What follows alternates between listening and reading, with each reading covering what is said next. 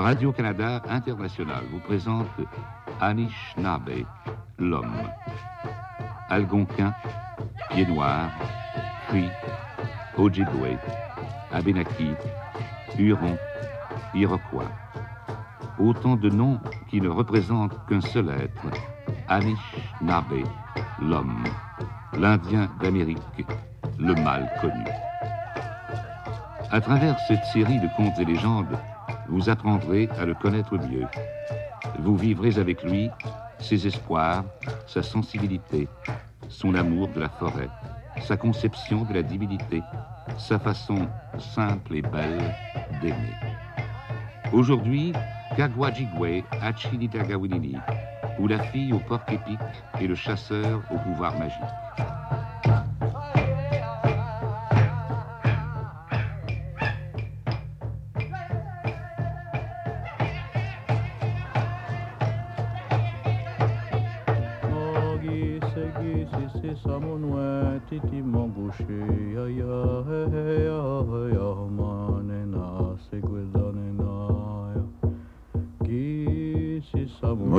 Gissi se levait sur tout le territoire Anishinaabe.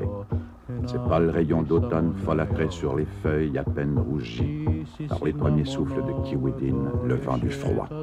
En route pour sa chasse à Wapous le lièvre, le jeune homme aperçut la fille du chef au retour de sa chasse de pleine lune. Il la trouva si belle, il en tomba amoureux fou. Trois soleils plus tard, il rapportait à sa grand-mère le double de ses prises habituelles. Nokomis, celui à qui tu as appris la chasse aux petits animaux à fourrure, a eu une vision. Une vision est sortie des derniers reflets de la lune dans sa plénitude.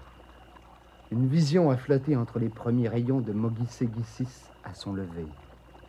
Le corps d'une chasseresse dansait les vents de la marche. Il se moulait aux ombres et aux lumières des jeux de formes de la forêt. Il se revêtait de toutes les teintes d'acquis entre sommeil et réveil. Les yeux de ton petit-fils se sont émerveillés à la vision d'un si beau rêve. Son cœur s'est éclairé. Depuis, son esprit est troublé par le souvenir et un puissant désir sommeille en son corps. Cette chasseresse au corps de déesse ressemblait beaucoup en vérité à la fille du chef. C'est pourquoi ton petit-fils désire la rencontrer. Peut-être l'acceptera-t-elle comme époux et compagnon. Ton désir est bien grand. Peut-être voile-t-il à tes yeux certains aspects de la situation. Par des légendes et des contes, il m'a été possible de te transmettre certaines notions essentielles en matière de chasse et tu es devenu fort habile à chasser le petit gibier des alentours de la bourgade. D'autre part, comme tu n'as jamais su chasser le gros gibier, la tribu n'a jamais pu compter sur tes services en temps de famine. Jamais tu ne seras bien vu par le chef et les autres membres du clan. Le chef lui-même a acquis la réputation de meilleur chasseur du territoire. Sa fille est son unique enfant et son cœur en est fier. Cette jeune fille est devenue une femme accomplie. De plus, n'a-t-elle pas développé une remarquable adresse pour la chasse au cagois, le porc épique Elle part après chaque levée de Tibiki-Gissis. Au lever de Mogisé-Gissis, elle rapporte invariablement deux de ces animaux. Nul ne sait où ni comment elle prend tant de gibier. Mais tous en profitent, car elle distribue avec équité ses prises entre sa famille et les autres familles de la bourgade. Tous deux, père et fille, sont riches et puissants égaux à la chasse et inégalés, ils peuvent donner beaucoup. Aussi les prétendants sont-ils nombreux. Ils cherchent tous à épater soit le père, soit la fille par des prouesses, des récits de prouesses. Après vérification, ces prouesses s'avèrent toutes bien ordinaires et surtout fort inexactes. Mais n'en doute pas. Le père exige sûrement de son futur fils de sang un courage à toute épreuve, et il va sans dire une réputation de maître de la chasse analogue à la sienne. De son côté, la jeune fille se montre d'une grande sagesse. Elle ne s'est encore jamais servie de la chandelle pour attirer l'amour. Aucun mâle encore ne l'a vue nue. Elle n'adresse jamais la parole aux garçons. Elle ne leur donne jamais l'occasion de l'aborder, encore moins celle de lui parler seul à seul. Maintes et maintes fois, ces jeunes amoureux l'ont suivie. Mais souple et agile, elle flaire toute présence et ne laisse derrière elle aucun indice. Peut-être serait-il bon d'oublier cette remarquable jeune fille et d'en choisir une de moins haute ligne. La nuit venue, étendu sur une peau d'ours, couverture d'un lit de branches de sapin, le jeune homme ne put s'endormir. Il repoussa sa couverture de peau d'orignal et se leva. Le feu central éteint depuis un bon moment, le froid s'installait peu à peu dans le wigwam. Il ranima le feu, sortit et replaça avec soin le bâton de fermeture. Sa grand-mère ne devait pas prendre froid. Dans sa progression vers l'intérieur de la bourgade, il frôlait à dessein Wigwam et Wakaigan. Son ombre ne devait pas éveiller l'attention de quelque habitué nocturne. Il s'accroupit enfin près de la hutte du chef, ronde et recouverte de terre battue, sauf en son milieu d'où s'échappait la fumée du feu central. Il attendit.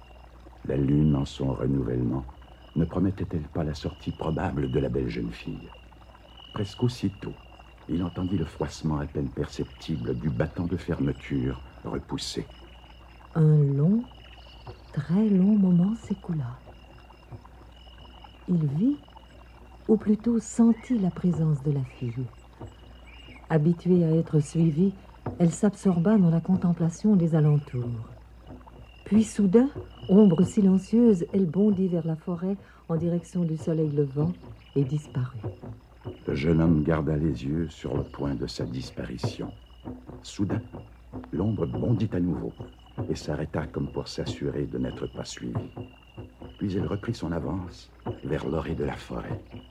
Le jeune homme se garda bien de bouger. La forêt se referma sur le dernier bond de la fille. Agile et silencieux, il courut à la lisière des arbres. Puis il se pencha et colla l'oreille au sol. Quelle direction avait-elle prise? Il écouta attentivement, connut la route à suivre et cœur battant et pas souple, décida de s'y engager. Il échappait aux embûches et passait par des endroits sans doute évités par la fille. Tout au bord d'un petit promontoire parsemé de trembles et de bouleaux, il l'aperçut soudain. Elle semblait chercher quelque chose sur le sol. Puis elle ramassa un bon gourdin de bouleau jaune et le plaça debout appuyé à un gros orbe. La fille se pencha, engouffra le bras et une partie de la tête dans un grand trou. Elle en ressortit un gros porc-épic en le tenant par la queue, et d'un bon coup de son gourdin l'assomma. Ce manège se renouvela plusieurs fois. À un certain moment, afin d'être plus à son aise, elle enleva ses vêtements. Les trous, fort nombreux au flanc de ce promontoire, semblaient parfois très profonds, et elle devait s'y enfoncer jusqu'à la taille. Son corps souple, lumineux de quelques rayons de lune en sa plénitude, ressemblait par sa puissance à l'idée qu'il se faisait de l'esprit de la chasse. Si jamais elle devient ma compagne, elle n'aura plus à chasser pour se nourrir. Soudain, elle tendit l'oreille. Elle venait de déceler sa présence. Elle se releva et se dirigea tout droit vers sa cachette. Elle allait l'apercevoir. Il bondit, la poussa au sein, et à la vitesse du chevreuil effrayé, il s'enfuit vers la bourgade. Saisie de stupeur, la jeune fille se releva, remit prestement ses vêtements. Mais quel chasseur m'a ainsi poussé par terre? Personne encore ne m'avait vu nu. N'y a-t-il pas déshonneur à avoir été ainsi surprise Ma bouche et mes paroles ne s'adressent pourtant jamais aux jeunes hommes de la bourgade. Pourquoi ne me laisse-t-il donc pas en paix? Pourquoi cet acharnement à me suivre? Et soudain, au rappel de sa fuite semblable à celle de Kitagakan peur, elle se prit à rire de bon cœur. Comme il était amusant.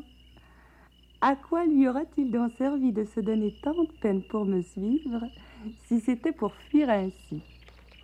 Mais au souvenir de la rugosité de ses deux mains sur sa poitrine nue, son rire mourut et sa gorge se noua. Un sentiment nouveau naquit en son cœur, fait d'un peu de crainte et de beaucoup d'espoir. Sans se cacher cette fois, elle pénétra dans la bourgade encore endormie. Ce matin-là, le chef trouva sa fille couchée. Ta fille n'est pas malade, mais un fait demeure certain, elle ne rapporte pas de porc-épic et n'en rapportera jamais plus.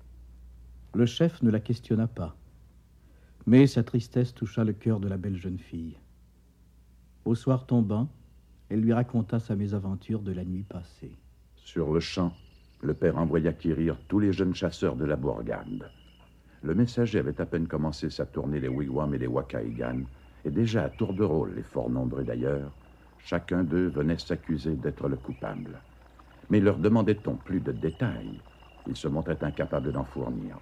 Et s'en montraient-ils capables La fille demandait à toucher leurs mains. Aucun ne peut lui faire revivre la sensation ressentie lors de la poussée reçue. Tous les jeunes hommes sont-ils venus? Ce fut le moment échu à l'orphelin pour faire son entrée.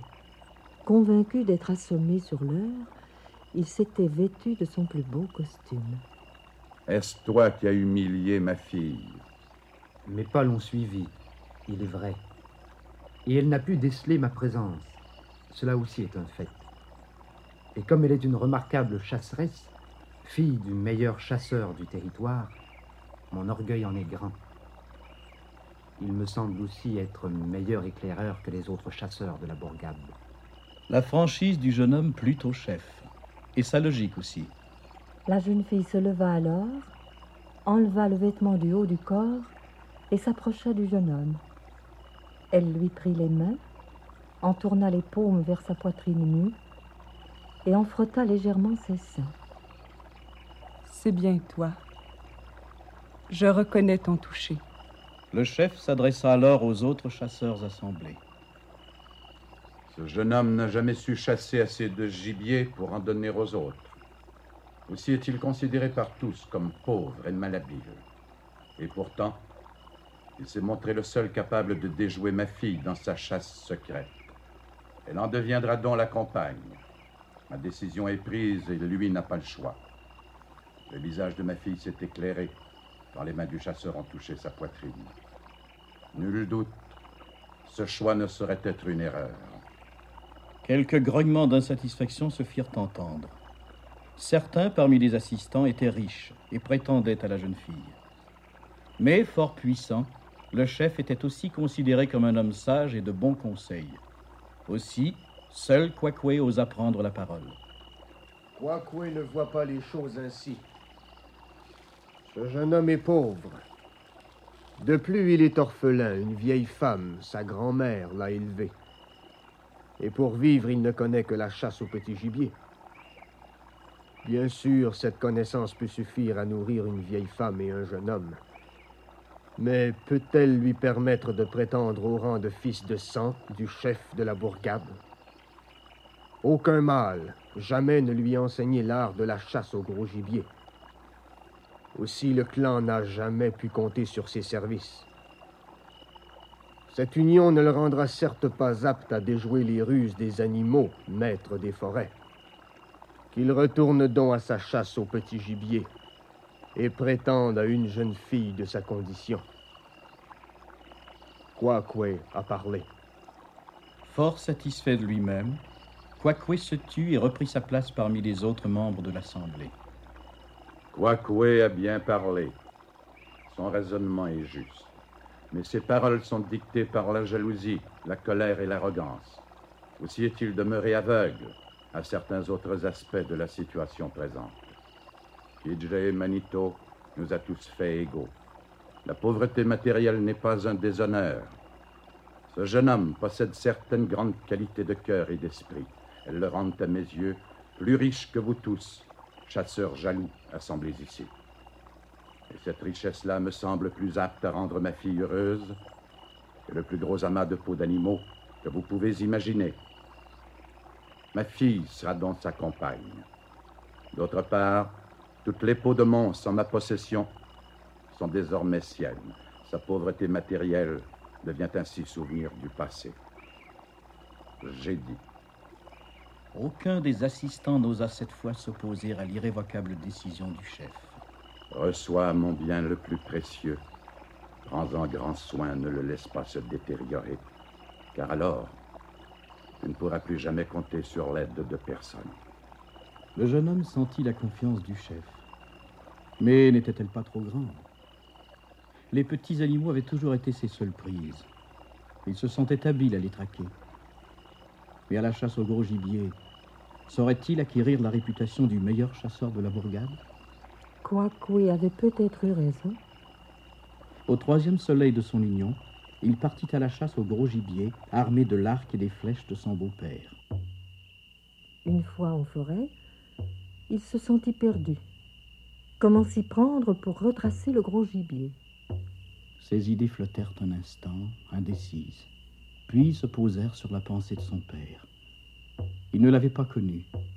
Il était beaucoup trop jeune à sa mort. Et pourtant, il lui demanda de l'aider. Il se sentait tellement impuissant.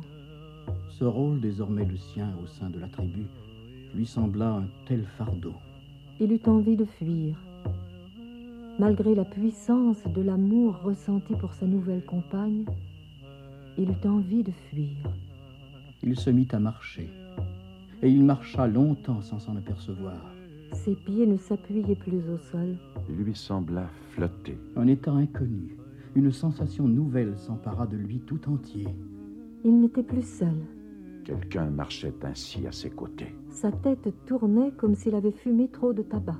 Comme soulevé sur un nuage, il se vit emporter malgré lui d'un versant de montagne à l'autre. Et là, il aperçut six caribous tous ensemble, à une cinquantaine de pas seulement. Il ajusta une flèche, banda l'arc et s'approcha davantage. Vingt-cinq pas. Puis vingt. Puis quinze. Les caribous ne bougeaient toujours pas. Il ne semblait pas sentir sa présence.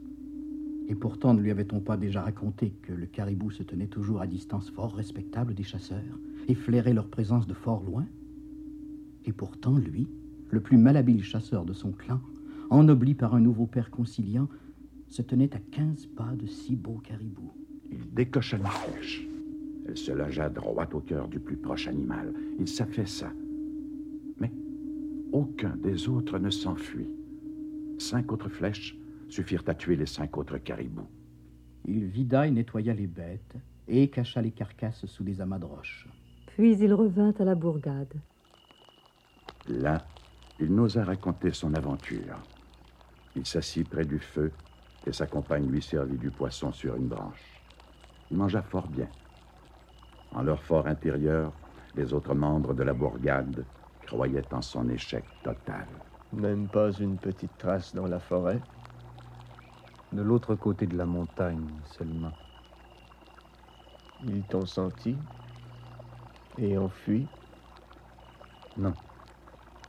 Ils étaient six. Six flèches ont suffi à les abattre. Les langues sont dans mon moshkimote. Heureuse, la compagne du chasseur ouvrit le moshkimote. Elle exhiba les six langues de caribou aux yeux de tous les membres de la bourgade. À compter de ce jour, l'étrange phénomène accompagna le chasseur dans toutes ses chasses, car il ne chassait jamais pour augmenter ses richesses, mais pour le bien de la tribu. Sa réputation de chasseur invincible se répandit bien au-delà des limites du territoire Anishinaabe. Une tribu était-elle menacée par la famine? Elle dépêchait un messager vers le chasseur. Des loups affamés dévastaient-ils une bourgade? Un délégué s'acheminait vers son wigwam. Et le chasseur remplissait toujours le service demandé, inspiré par cet étrange phénomène de transe. Il associait cet état au rêve fait la nuit précédant chaque départ et refusait de chasser sans avoir reçu dans son sommeil la vision de l'animal à abattre. Les lunes succédèrent aux lunes. Le chasseur marchait vers la vieillesse, tendrement suivi par sa compagne aimante. À maintes reprises, des chasseurs curieux avaient suivi le gendre du chef dans ses chasses. L'un avait été témoin du phénomène de transe. Quoique lui, avait raconté que le chasseur était devenu invisible après s'être élevé de terre. Frappé par une flèche venue de nulle part, un ours s'était écroulé sur le sol. Et le chasseur s'était alors matérialisé près de l'animal. Mais il n'osa avouer que, sidéré par la crainte, il était demeuré cloué sur place et n'avait pas bougé avant d'avoir la certitude du retour du chasseur à la bourgade. Aux hivers de la vieillesse, un coureur d'une nation lointaine vint demander secours. Un lynx, monstre, hante notre territoire et tue toujours à l'improviste beaucoup de gens. Le vieux chasseur s'absorba dans ses pensées. Il n'avait jamais chassé de monstre, il n'avait jamais rêvé d'aucun lynx. Donne-moi trois soleils et tu auras ma réponse. Au lever de Mogisegisis, il s'éloigna du village et se rendit sur la montagne de sa première chasse au caribou. Arrivé tout au fait, il s'absorba dans la contemplation de l'espace pur d'un ciel d'automne sans nuages. À ses pieds, les pointes des arbres de l'immensité boisée piquaient l'immensité des esprits, comme les têtes de nombreuses tribus en marche par un jour de grand vent.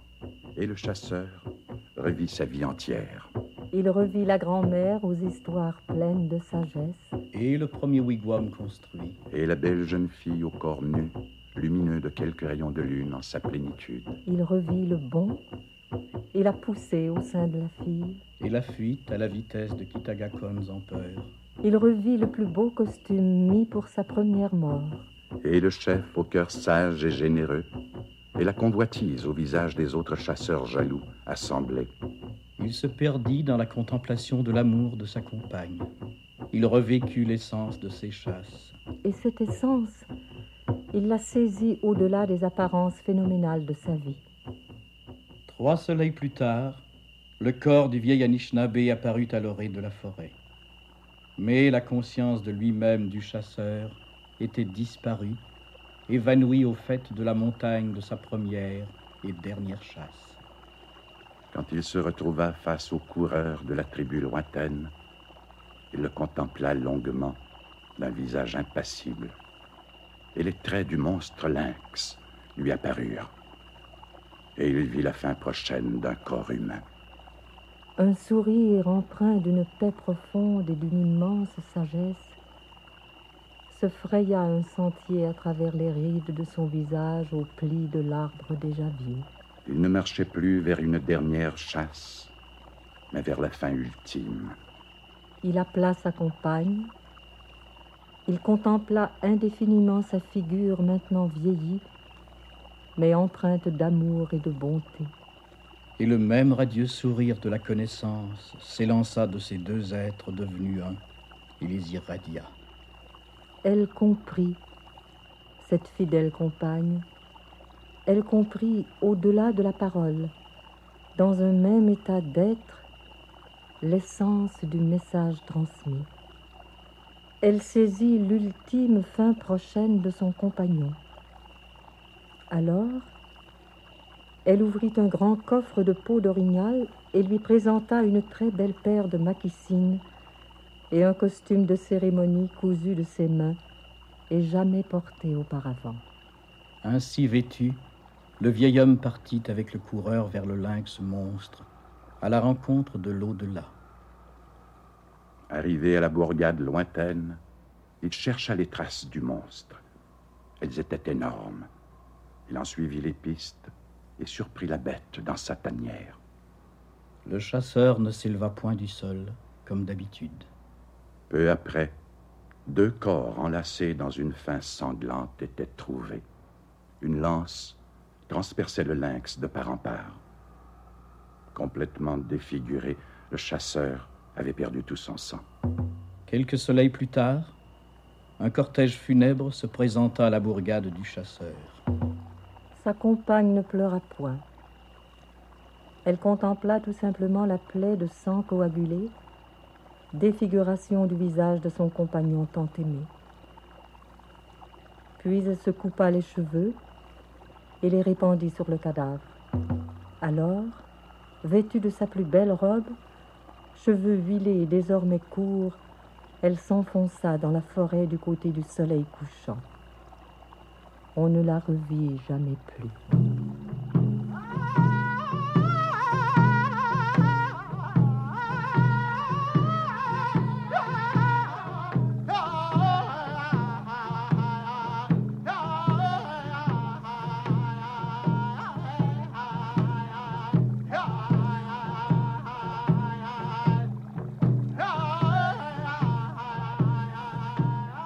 Vous venez d'entendre Kagwa Jikwe Hachi Nitaga Winini, ou La fille au porc épique et le chasseur au pouvoir magique, une légende algonquine écrite par Bernard Assiliwi de la tribu des du groupe algonquin avec la collaboration de Isabelle Mire.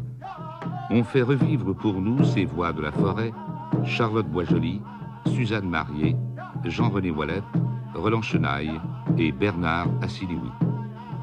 Les chants et danses algonquins sont interprétés par Bernard Assiliwi, Puxina Assiliwi, Maxime Yatahawanage et Luce Wassantio.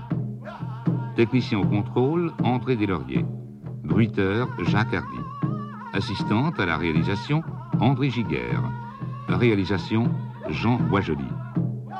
Ici Jean-Paul Nollet, Wabanroat, Abenaki du groupe algonquin, qui, au nom de Radio-Canada International, vous donne rendez-vous à la prochaine légende du beau pays des Algonquins.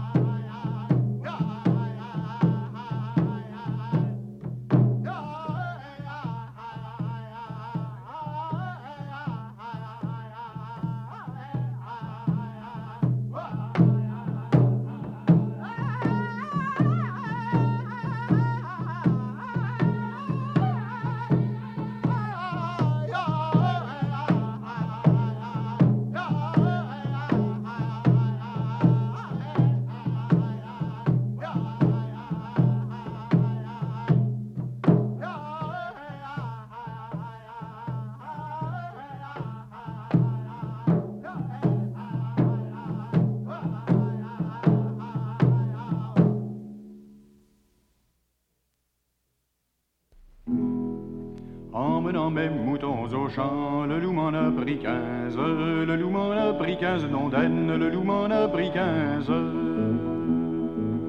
Trois cavaliers passaient par là, tous les quinze me ramènent, tous les quinze ils me ramènent d'ondaine, tous les quinze me ramènent.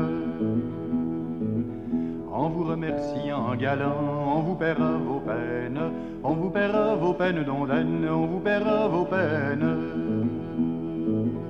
Quand nous tonderons nos moutons, vous en aurez la laine, vous en aurez la laine d'ondaine, vous en aurez la laine. Je ne suis pas marchand de pas, ni trafiqueur de laine, ni trafiqueur de laine d'ondaine, ni trafiqueur de laine.